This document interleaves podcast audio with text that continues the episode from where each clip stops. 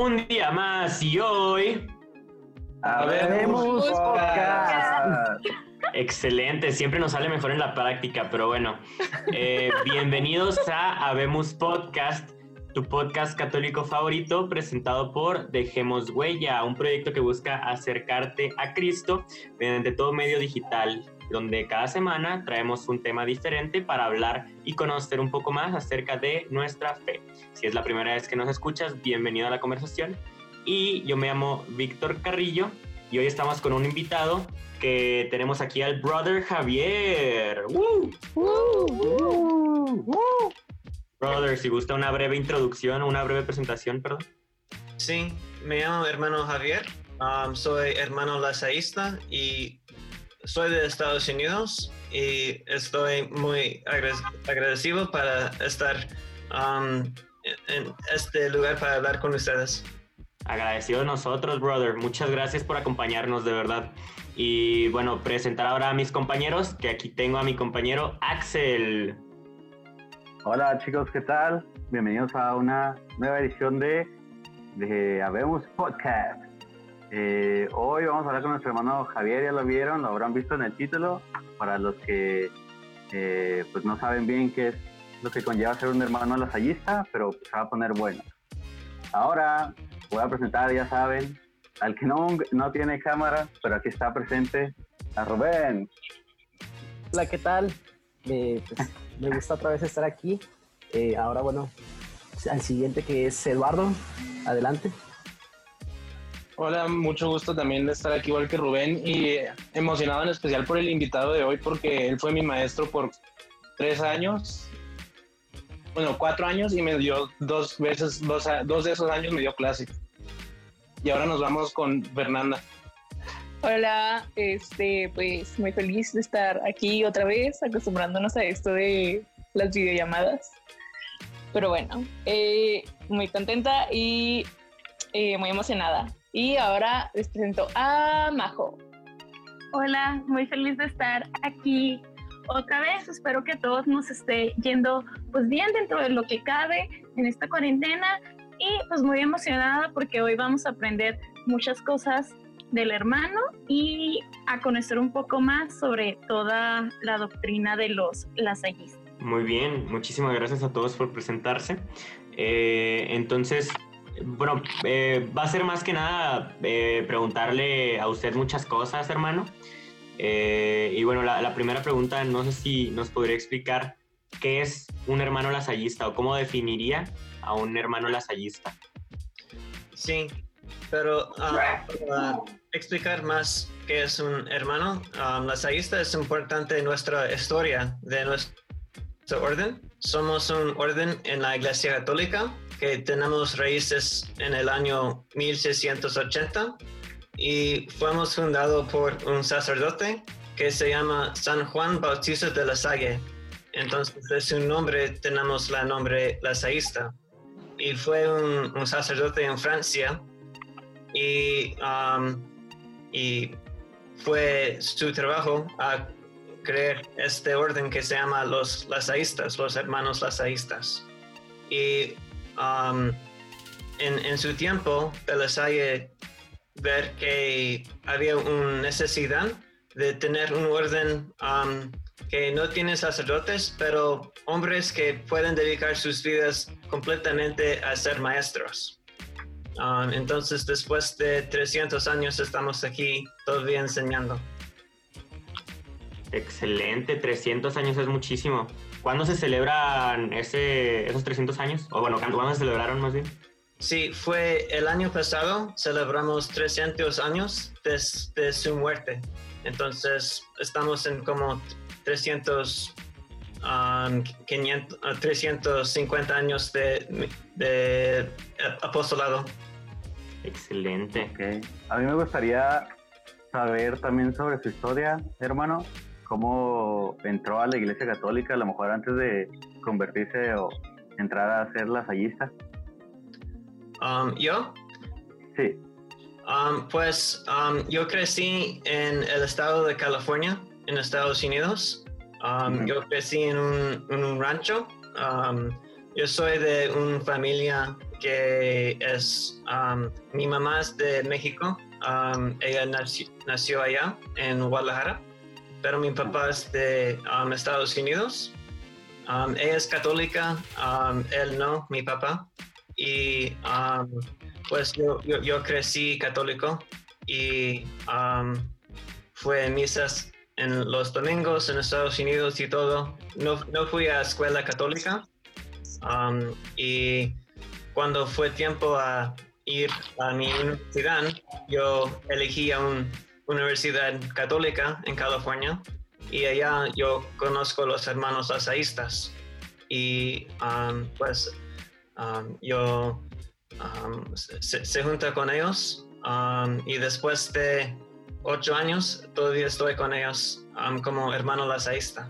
Entonces empezó, digamos, eh, no sé cómo sea ya, pero entró a su confirmación o entró en el catecismo o cómo es la formación allá. Um, de ser católico, Ajá.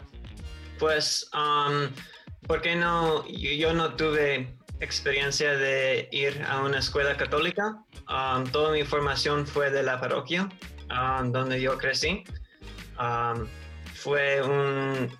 Yo crecí en un pueblo muy chiquito, con, en un rancho, y um, en- después de la escuela pública, um, en los martes tenemos la clase de, de, de parroquia, de um, primer comunión y después confirmación. Y um, fue como una hora de, clases, yo, yo, recuerdo. Um, pero en Estados Unidos, en el pueblo donde yo crecí, mucho de la gente fue católicos y mormones. Um, fue- fuimos como medio medio. Entonces fue una experiencia muy interesante creciendo. Um, no fue como El Paso o Ciudad Juárez, donde mucha de la gente es católica.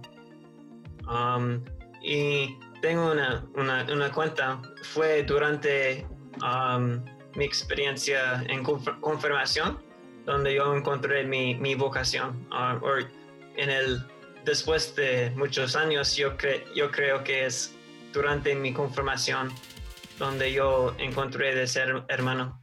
Lo, lo padre, bueno, no sé cómo le ha tocado a usted, pero por ejemplo acá, eh, no sé, yo siento que muchos hombres le sacamos o tan siquiera comentar al sacerdocio o así, y bueno, no sé, se ve por usted que, no sé, creo que fue como la primera o, o- o no. Sí, pues um, toda mi infancia solo sabías sobre los sacerdotes, las curas. Um, no creo y, y- yo no sabía de hermanos, hermanas de la iglesia. Um, nunca, lo, nunca lo vi en mi vida um, porque yo crecí en un lugar muy pequeño y de, de ranchos y todo. Solo tenemos un sacerdote. Entonces, cuando fui confirmado, yo y, y tengo la primera experiencia de pensar en una vida religiosa. Um, yo pensé de ser sacerdote primero, porque fue solo el solo cosa de, de, de vida vo- vo- vocacional, um, de vo- vocación. Y um, pues yo creo que hasta que yo encontré los hermanos, creo que si voy a vivir una vida en la iglesia um, consagrado, a ser sacerdote. Pero yo encontré los hermanos y creo que la cosa más importante es antes de pensar de ser religioso, yo quiero ser maestro. Y, um, y los hermanos son maestros. Y cuando encontré los hermanos, y ellos son religiosos, pero um, también en la misma nivel son um, religiosos, maestros y religiosos. Yo pensé que ellos son el orden para mí. Qué bonito. Oiga, este, una pregunta, bueno, de, que a mí ahorita a mí se me ocurrió. Eh, ¿Cómo se enamoró usted o cómo encontró esa pasión por la educación? Sí, um, pues um, me gusta mucho la escuela um, uh, en, en- mi infancia. Um, me encanta memoriz- memorizar todas las cosas, los, los estados de Estados Unidos, las ciudades capital, capitales de Estados Unidos. Me encanta toda esta información, yo recuerdo. Um, mat- matemáticas, me encanta saber todo. No fue muy inteligente en mi infancia, pero siempre me gustan los juegos en la escuela, de, de saber, saber más. En mi familia, todos mis hermanos tienen muchos años más que yo y no, no, no tuve hermanos, amigos de mi edad, edad para jugar juegos juntos. Entonces um, um, fue un poco triste y después de um, cuando entré los hermanos, cuando pensé en ser hermano, um, yo tengo el relación que puedo que puedo jugar juegos con mis alumnos. Entonces en, el, en la sala de um, la escuela siempre jugamos um, juegos como Jeopardy y todo. Entonces donde el origen de eso. Excelente, muy bien. Porque tú estudiaste educación, ¿no, Víctor? ¿O Estoy, yo estoy estudiando educación. Sí. Eh, a lo mejor una, bueno, yo me enamoré de la educación porque yo estuve también en contacto toda mi vida con eh, hermanos, pero hermanos de otra congregación. Yo estuve con los hermanos maristas. Sí, sí son los- los hermanos maristas fueron los que me hicieron que me enamorara de la educación. Que creo que, bueno, ahorita escuchando al, al hermano Javier, son bastante parecidas eh, las dos congregaciones, ¿no? Bueno, este, en lo que estoy escuchando. Y pues la verdad es que durante mi vida sí he encontrado muchísimo apoyo en, en los hermanos, ¿no? Que eh, si a lo mejor es en comparación con los, con los sacerdotes o, o así, eh, un hermano creo que tiene la posibilidad de, de tener contacto más directo y contacto creo que más cercano con, con otras personas. Eh, en este caso los lasallistas y los hermanos maristas pues con, con los alumnos que tienen. Entonces es una vocación muy bonita y pues sí en algún punto yo la verdad consideré eh, ser hermano, pero luego me di cuenta que no era para mí. Entonces, Pero te hace La falta es que- el lasallista, puede ser lasallista. las, a lo mejor, a lo mejor, quién sabe. Convénzalo, hermano, convénzalo. un marco de ser um, de vocaciones. Entonces, ¿tienes preguntas? Pregúntale, Víctor, a ver. Ah, bueno, es que a mí lo que, mm, no sé, lo que no me convence de, de estar como consagrado de, algo así, es el, hecho de estar, bueno, el- con los maristas lo que pasaba y que yo me di cuenta era que cambiaban mucho, muy seguido a los hermanos de ciudad. Entonces estaban, que de repente, no sé, estaba uno aquí en Juárez, de repente se va a Mérida, de repente de Mérida se va a Guadalajara, cosas así. Y a mí eso la verdad es que no, no, me, no me agrada, no me, no me llama. Este, que digo, uno puede hacer familia en todos lados, pero yo no soy mucho de, de estarme, o sea, de adaptarme tan rápido a un lugar, pues yo necesito mi tiempo. Con los lasallistas es parecido, hermano, de, de andar, digamos, rotándose. Um, sí, a veces, um, pues yo fui maestro de Eduardo en El Paso, Texas, y después de cuatro años allá, um, apenas me, me movieron a, um, a Luisiana. Entonces estoy hablando con ustedes ahorita en Luisiana. Um, y tenemos Oh. escuelas muy estrictas de la saísta. Tenemos escuelas por um, muchos estados en Estados Unidos, pero los estados del e- oeste el y el sur de Estados Unidos. Um, hay muchos hermanos, hay muchos hermanos que ya pasan muchos años en una escuela, como 30 años, 20 años. Tenemos unos hermanos en nuestra escuela en El Paso que ya, pas- que ya pasaron ah, muchos años allá, pero um, en nuestro um, como tiempo de decir vo- votos, um, hay una oración que estamos listos para cambiar lugares cuando los superiores dicen. Entonces, si ellos dicen que necesito ir a Luisiana, voy a Luisiana. Entonces, aquí estoy. Y por ejemplo, um, ¿qué es lo más difícil de cambiar de lugar? Por decir, como Víctor decía, pues a él le cuesta un poquito acostumbrarse a, a, sus tiempos o a su lugar y así. Entonces, como para usted, ¿qué ha sido lo más difícil de, pues cambiar? La, la, cosa más difícil es las relaciones con gente. Um, los, mis alumnos y todo son um, un poco mi familia en cada lugar. Um, ten, siempre tengo mi familia de de mi nacimiento, pero um, las familias y los estudiantes de cada lugar son un poco mi familia.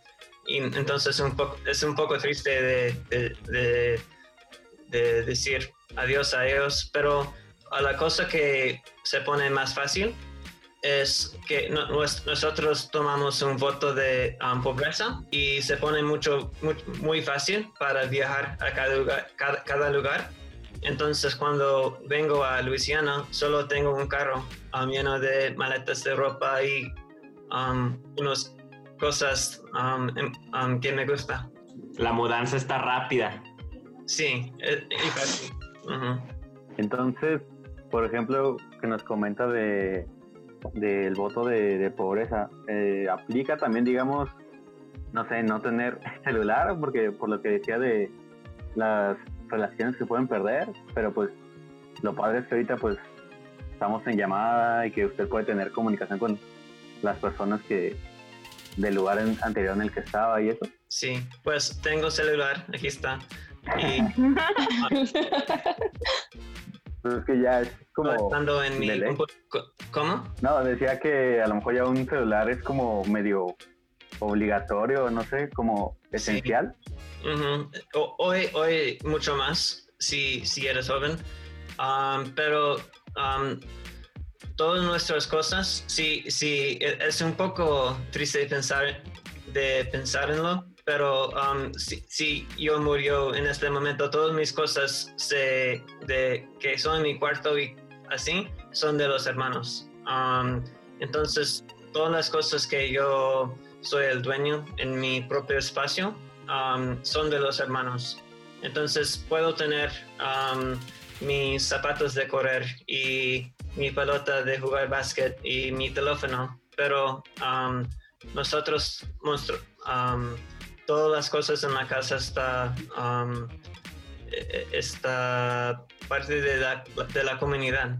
Entonces tenemos carros también en la casa, pero podemos escribir nuestro nombre en la pared para um, para manejarlos. No, Sabe, hermano, eso que estaba mencionando ahorita eh, me recuerda mucho a uno de mis eh, pasajes de la Biblia favoritos que la verdad, bueno, a mí se me hace eh, bastante fuerte, que es la de el hombre rico que, que, le dice a Jesús de que no, pues yo ya eh, no soy pecador, cumplo con los mandamientos, hago esto, hago lo otro.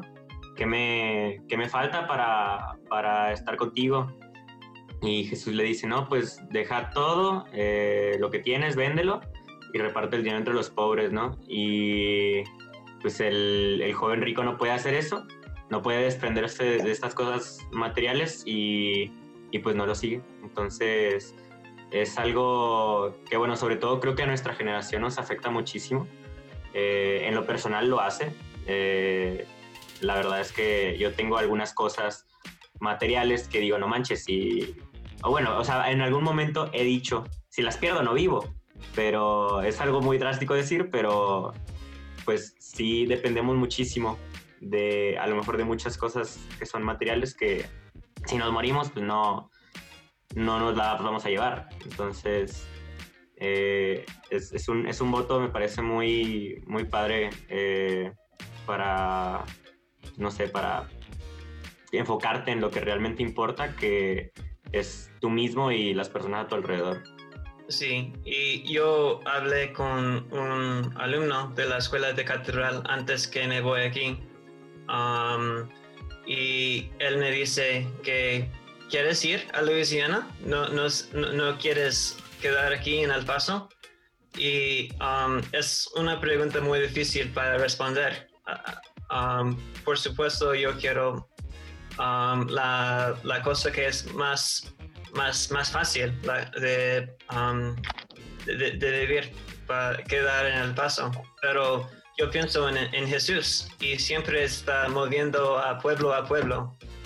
Tenemos una palabra en inglés, no sé cómo se llama en español, pero itinerant que, y que significó um, moviendo de pueblo y pueblo a pueblo. Fue un, un predicador itinerant, entonces um, viaja por pueblo a pueblo. A ver, traductor, Lalo. bueno, creo que palabra específica para eso no hay acá en México, pero así es una persona que va de lugar en lugar. No sé, para que la gente lo entienda mejor. Y bueno, yo también quería, ahora que Víctor mencionaba eso, también me acuerdo mucho en una, cuando nos enseñaron de San Juan Bautista de la Salle, que fue el brother Javier que nos enseñó. Este, me acuerdo mucho cuando nos decía que San Juan Bautista de la Salle era rico, tenía su mansión, tenía todo, y lo vendió para poder este, quedarse con los, la gente que había entrenado para ser maestro, para quedarse con su congregación y enseñar a la gente. Lo vendió todo y entregó todo para poder enseñar a sus estudiantes. Sí, fue un de la vida de, la SAI muy importante.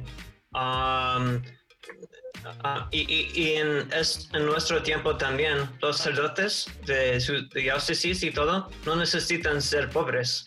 Ellos están pagados un, poco. Um, um, y en, la vida de, de La Salle, um, tiene sus maestros, los primeros hermanos en su, en su casa, y después de como uno o dos años de ser maestro, los hermanos dicen a De La Salle, ¿qué va a pasar? Que nuestras escuelas se cerran por, por enfermedad, por cualquier cosa. Um, no vamos a tener trabajo, y, pero tú vas a tener su, todo su dinero. ¿Qué va a pasar con nosotros? Vamos a regresar a la calle. Y eso fue un uh, evento muy importante para nuestro fundador. Él dice, no puedo ser el líder de esos hermanos si tengo todas mis cosas de, de dinero. Entonces en ese momento se dejó todo para ser maestro con los maestros o los hermanos. Y él fue el único sacerdote en nuestro orden, um, el fundador. Sí, eh, hermano, este también, ahora también que estamos hablando de que duró cuatro años en catedral y todo, eh, ese, bueno, tengo, yo tenía entendido que era el lugar donde más tiempo había durado. Y aparte de eso, también le quería preguntar qué tanto impacto tuvo catedral, tanto en su formación como hermano lasallista y pues en su crecimiento personal. Sí, um, pues mi tiempo en catedral en El Paso um, fue mi primer trabajo después del noviciado. Um, y eso es un evento, un parte de, de la vida vocacional para la vida consagrada. Todos los hermanos y muchos sacerdotes tienen un año, dos años de, noviciado. Y um, es el primero de su jornada de ser religioso. Y mi, mi noviciado fue en Chicago. Um, y después de eso yo, yo fui a El Paso. Um, y muchos hermanos hablan de su primer trabajo después del noviciado, como El Paso, Santa Fe, y hablan como, este primer trabajo es como su primer amor en, en, un, um, en una cosa. Um, entonces, siempre voy a pensar en el paso en catedral um, y el, mi apostolado allá en el futuro, como el lugar donde yo empecé de ser hermano, de, ser hermano completo pero todavía ah, tengo votos anuales en mi formación. Um, es como um, yo soy hermano de todas partes, pero todavía no he hecho el como compromiso final en el año próximo, en el verano, voy a tener el primer oportunidad para hacer votos finales. Entonces, no voy a hacer, hacer votos cada año. El próximo verano puedo hacer votos para, mi, para toda la vida. Es como la boda de ser hermano. Los votos perpetuos, ¿no son? Sí, ujú, sí. Voy a. Entonces, después del noviciado, tienes cinco años de tomar votos anuales antes que puede tomar o um, preguntar para tomar votos perpetuos. Y, por ejemplo, para la gente que nos escucha o así, eh, ¿qué son los votos perpetuos? Pues um, cada año um, yo, yo tomé votos de anuales de pobreza, de castidad, de obediencia y todo. Um, pero, y, pero es un compromiso de solo un año. Y después de cinco años de hacerlo, puedo um, tomar votos de, de vida, de perpetuas. Y es como un sacerdote cuando está ordenado, um, voy a hacer estos votos para, para mi, toda mi vida. Um, entonces es mucho más difícil para de, de salir de ser hermano. Todavía tengo la oportunidad de, si es esta vida no es para mí, puedo, puedo salir. Um, pero todavía yo llevé como ocho años de formación de ser hermano. Me gusta decir a mis alumnos y los otros que es mucho más fácil de ser hermano por unos años de ser casado, de probar ser casado. Ya me convenció. Ok.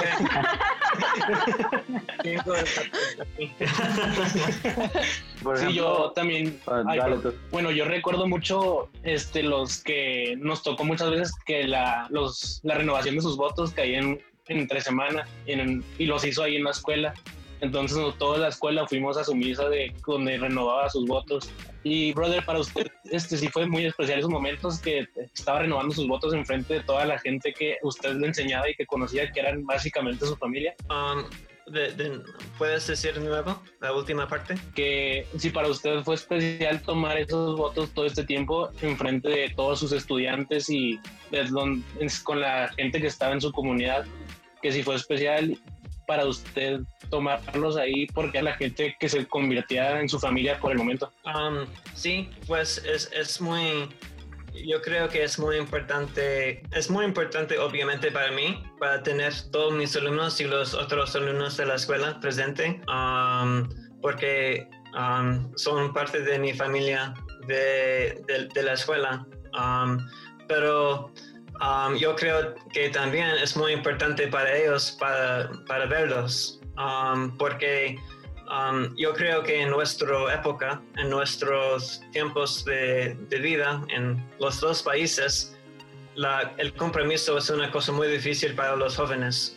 Um, lo- las jóvenes están casando a las 29, 28 años de edad. Um, los, um, de, las personas que están casados no permanecen en ser casados. El compromiso es muy difícil. Entonces, creo que es muy importante que personas jóvenes como, como yo todavía, un, poco, es muy importante para ver jóvenes haciendo cosas de compromiso. Si no son compromisos de cada año, es importante de pensar um, del compromiso de vida. Um, es, es el mismo de tener novio novia. Um, si tienes novia, novio, es importante de pensar, yo puedo estar casado con este indi- individual. Y es cuando tengo votos de cada año, necesito pensar, este puede ser mi vida por toda mi vida. Ah, Ok, entonces básicamente, eh, no sé, yo también lo he pensado como que más que nada se divorcian porque digamos que sus relaciones pasadas no hubo un, un como compromiso, no sé, bien o estable, pero por ejemplo, a lo mejor a una persona se le puede hacer muy difícil, no sé, un, un compromiso como los que usted dice de un año de, de pobreza o de castidad y demás, pero bueno, para decirle a usted, por ejemplo, nosotros en el grupo tenemos un, un challenge, le decimos Cuaresma Challenge, tenemos dos, y también es el del eh, Adventus Challenge. Entonces hacemos un, pues un calendario y ponemos retos que pues vamos a ir cumpliendo en Cuaresma o en Adviento. Entonces creo que eso también son como cosas que nos pueden ayudar también en nuestra fe, ayudarnos a tener un, no sé, un camino, un compromiso más, más fijo. Sí, um, como en la cuaresma, a veces yo, yo, yo dejé de um, beber um, el café y cosas así, de dejar de comer dulces, cervezas y cosas así. Pero son cosas muy pequeñas, pero la cosa es para si, si haces cosas pequeñas, puedes hacer cosas grandes más fácil. Um, en el Evangelio, Jesús dice, el- la persona que um, dice um, lies, um, um, ¿Sabes de qué miente? Sí, um, pequeños pueden decir esos en grandes también. Entonces, si podemos hacer um, actos de caridad en pequeños, es más fácil hacer actos de caridad en grandes. Sí, es el, de, el que falla en, en lo poco, falla en lo mucho, ¿no? Algo así creo que es. Creo que sí. Eso. Por ejemplo, usted nos está hablando de muchos compromisos que a lo mejor a nosotros nos puede parecer muy intenso, ¿no? Pero pues son compromisos que conlleva casi cualquier, am, pues sí, cualquier elección como católico que nosotros tomemos en nuestra vida. Por ejemplo, menciona castidad, pobreza, el que se tenga que estar mudando, etcétera. Siento que eso a lo que nos ha contado, pues refleja mucho la, la vida de, de la Salle como santo. Pero me preguntaba, ¿cuál sería como su cosa favorita o la que más admira de, de su fundador y de su orden?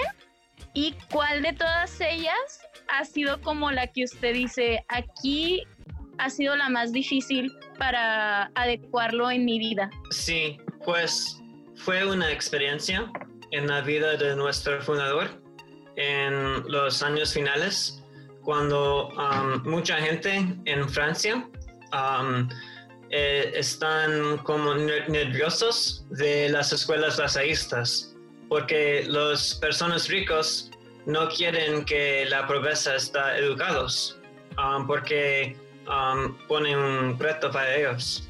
Um, entonces están muchas luchas en la vida de, de La Salle de, de parar las escuelas. Um, muchos um, problemas con la ley, cosas así. Y fue demasiado para De La Salle y se escapó de- del norte de Francia, cerca de París, hasta el sur de, de Francia, a un um, lugar de retiro.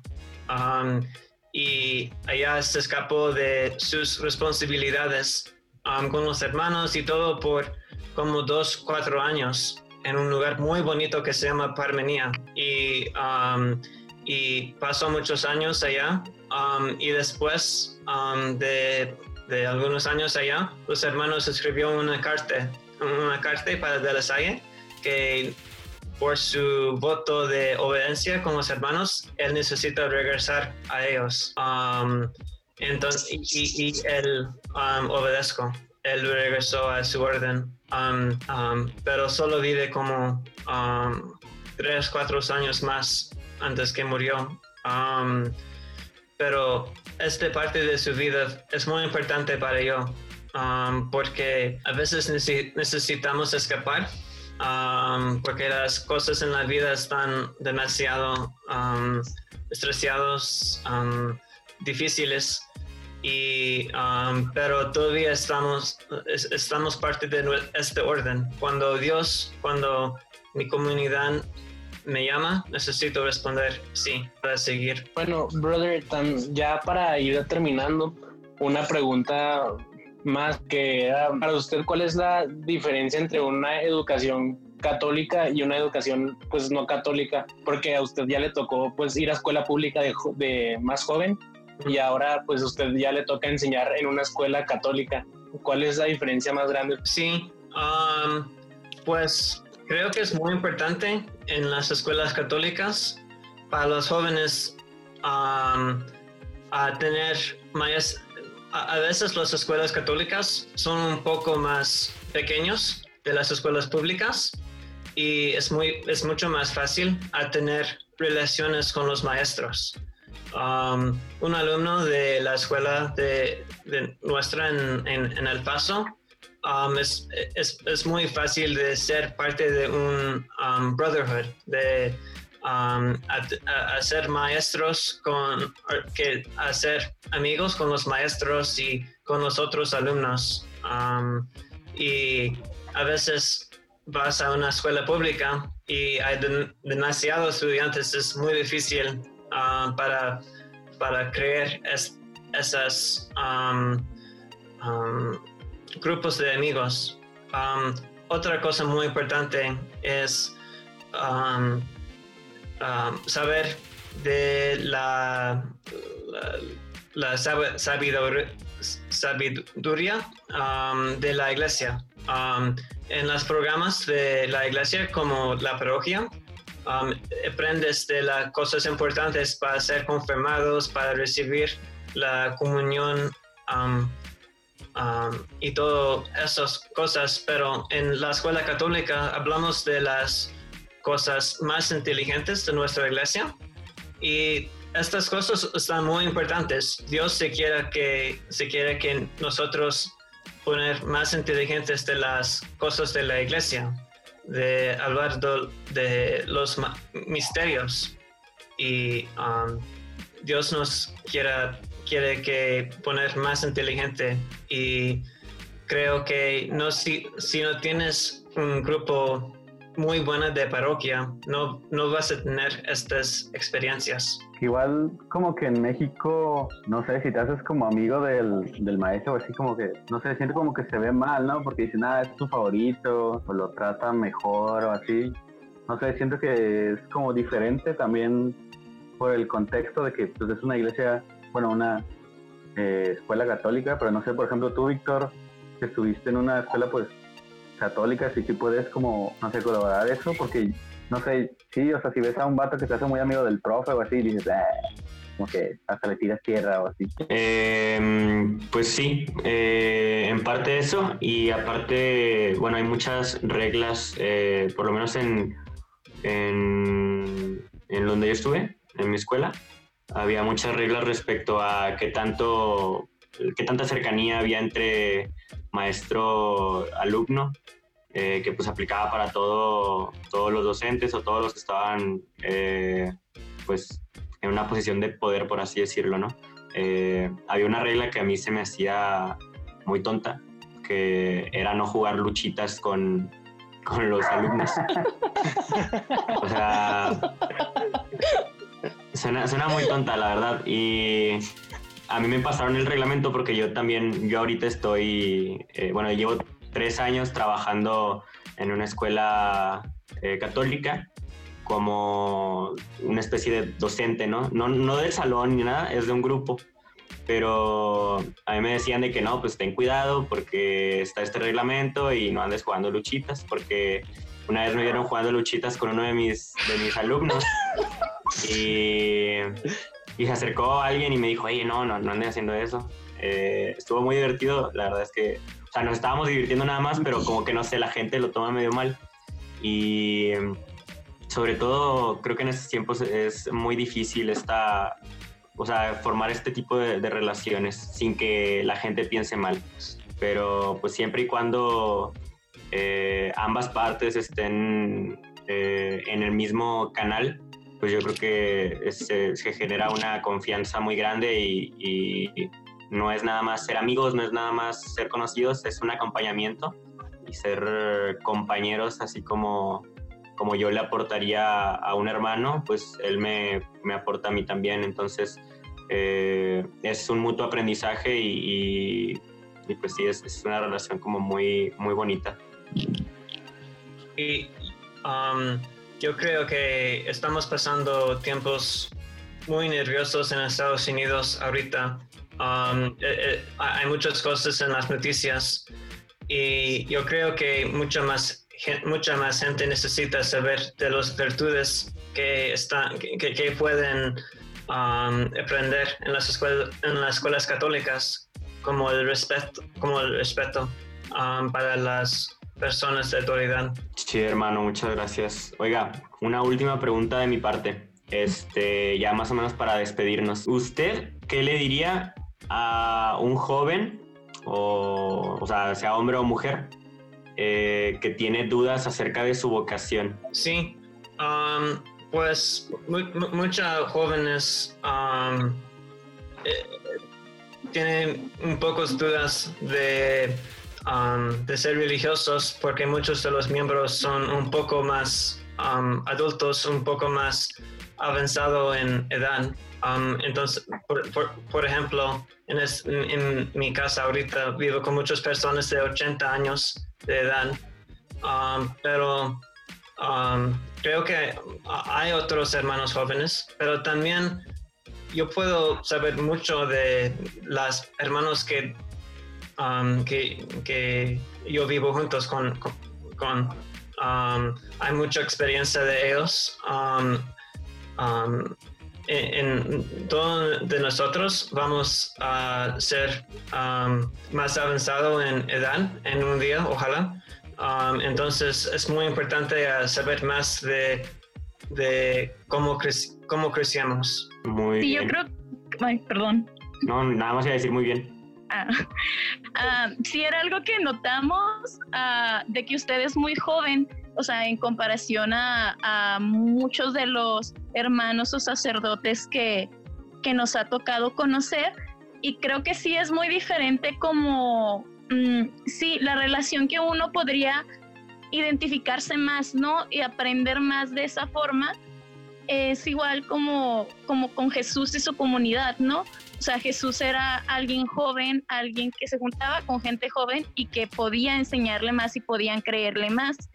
Igual les comentaba un poco a los chicos que sí se me hace muy importante este tipo de cosas que a lo mejor muchas escuelas acá en México no, no implementan o incluso en Estados Unidos ya como escuelas ah, públicas que, que no nos dan ninguna guía espiritual y que hay muchos maestros con los que puedes tener una relación muy cercana y que te pueden aconsejar y te puedes llevar muy bien. Yo, por ejemplo, tengo muchos buenos amigos como, como profesores que tuve en la universidad que me han ayudado mucho, pero aún así hay, hay muchas cosas que aún no puedo preguntarles que son más de espiritualidad y que pueden afectar mucho o guiar más a mis decisiones como de vida. Entonces, mi última como pregunta para usted era, ¿qué es como lo que usted cree que necesitaría la educación ah, para que se acerque más a Cristo, aunque no sea algo dentro de una escuela católica. ¿Usted qué cree que es lo que necesitan todos los jóvenes para acercarse un poco más a Cristo y a la forma de vida que, que Él nos enseña? Sí, um, pues la educación es muy importante para acercar a Cristo um, y no solo la educación religiosa, Um, cuando De La Salle empieza las escuelas en Francia, fue escuelas de aprender cosas de, de vida, para escribir mejor, para, um, para empezar negocios. Y Dios nos quiere hacer feliz. Y, um, y, la feliz en la vida necesitamos, necesitamos comida en la mesa, necesitamos familia, necesitamos todas estas cosas y, y la educación um, a saber más a Dios y todo es muy importante. Um, Dios, como um, dice antes, eh, eh, quiere, quiere que nos saber más de Él para tenemos un como mura entre nosotros y Dios y podemos um, subir este mora para saber más uh, cómo, cómo es Dios. ¿Alguien más tiene otra duda? ¿O ya, ya lo bombardeamos bastante con, Ya. con preguntas? Creo que sí. Yo, yo no me quiero quedar con la duda, entonces voy a preguntar sobre su vestimenta que trae ahorita. O sea, ¿eso es de hermano lasallista o usted lo trae nomás porque sí? ¿O, o por qué? O si es así una vestimenta lasallista, su ropa. Oh, um, sí, um, pues eh, mi, mi ropa es muy, eh, eh, es muy especial de los órdenes. no es muy popular, pero es un, es como un vestido y tenemos estas cosas. Son parte de ser profesionales. En el, en el siglo cuando De La Salle empezó los hermanos, todas la- la- las personas de ser dentistas, de ser abogados y todo, llevan una corbata así. Entonces, esta es como un corbata del siglo XVII. Si, ves a, pinturas de México en el siglo XVII, puedes ver los jueces y todo tienen cosas así. Entonces es un símbolo de nuestra profesionalidad. Como para imponer, ¿no? Así de que tiene esas cosas. ¿Tiene nombre? ¿Cómo, cómo se llama? Um, en, fr- en, la, en francés se llama un rabat, Ok. um, como R-A-B-A-T. Rabat. Yo creo que en español va a ser igual, ¿no? Creo que sí. Que ya, esa, esa era mi última pregunta. ¿Alguien más? Pues yo ya estoy ready. O sea, bueno, yo la verdad me quedé bastante satisfecho con, También. Con los conocimientos adquiridos. recomendaciones. ¿Alguien tiene alguna recomendación? Pues teníamos la recomendación de la semana pasada de nuestros amigos de Chacas en Cristo, que fue la película. Ah, Eh, nombre. no me acuerdo cómo se llama. De que, si... Que baje Dios y lo vean. Ajá, que Ajá, baje que Dios y va lo que. Dios y lo vea. Y pues nuestra recomendación es que pues se unan a nuestro otro canal de, de Spotify, donde tenemos el Católicamente Hablando, donde vamos a estar hablando sobre esa película. Y ya por el momento es mi recomendación. Pues ya vean. saben, la recomendación, perdóname Axel, la recomendación de esta semana es que sigan nuestro otro podcast eh, católicamente hablando y que vean la película, ¿cómo se llama? Se me olvidó. Que baje Dios y lo vea. Dios y que lo vea. Que baje Dios y lo vea. Excelente. Eh, hermano, cada semana nosotros recomendamos algo. Entonces le queremos preguntar a usted si tiene algo que recomendar, ya sea un libro, una película, eh, un podcast, una canción, cualquier cosa. Sí, um, estoy pensando en eso. Tengo una cosa muy importante para ver. Es un, um, eh, es, es un, ¿cómo se llama? Series, un, un- un- novela que se llama El, El Chosen, um, El Elegido. Um, es, un, um, es una novela de Jesús muy moderna. Está siendo la primer um, season. Se llama el, The Chosen. The Y- Chosen. Sí, y puedes um, cargar, en, ah, necesitas cargar el app en tu teléfono, se llama The Chosen y tienen su um, títulos y todo en español. Um, pero es una novela de Jesús muy moderna um, y está muy, muy, muy buena. Um, y es, es la primera novela de Jesús como ep- episodios. Y, pero solo, solo puedes ver en el app que se llama The Chosen. Wow. No sabía de eso, ¿eh? Sí, es muy buena y yo um, es mi recomendación um, muy, muy, muy alta. Muy bien, pues nos pondremos las pilas para, para esa onda, ¿eh? Y luego hacemos un católicamente hablando igual de, de la serie. Nos damos cuenta que hay un chorro de cosas que luego no, no las pelamos. Sí, Pero bueno, ¿alguien pues- más? ¿No? ¿Sí? ¿Alguien más tiene algo que decir? Todo está dicho. Pues Bueno, muchis- solo para aclarar, la, se- la novela se llama The Chosen y la aplicación también, ¿verdad? Sí, puedes um, cargar en Google Play o Apple Store. Pues excelente, hermano, la verdad, eh, lo apreciamos mucho por estar aquí con nosotros, este, apreciamos mucho todo su trabajo y pues siga, siga ejerciendo eso que, que usted hace, ejerciendo su vocación, que pues se nota que, que sí le gusta, se, se le ve un brillo en, en los ojitos de, de, que realmente sí le, le gusta su, su, trabajo y pues lo que hace. Eh, también gracias a Eddie por, por contactarnos con el, el, hermano, el hermano Javier, ¿no? Este... Perdón por bombardearlo de preguntas, pero tenemos muchas dudas. Tenemos fue, muchas como dudas. Un, fue como un católico pero enfocado en, en, el padre Javier, en el hermano Javier. En el padre. okay. Estamos en muchas partes de México. Um, tenemos muchas escuelas, no en Juárez, pero en la ciudad de Chihuahua, Monterrey, um, Jalisco. Um, sí. Y es que les ganaron los maristas de, de Víctor. Yo conocí, yo conocí, yo fui a la escuela de La Salle en Monterrey, eh, a la universidad. Fui a conocer su programa de, de educación, nada más que no me convenció.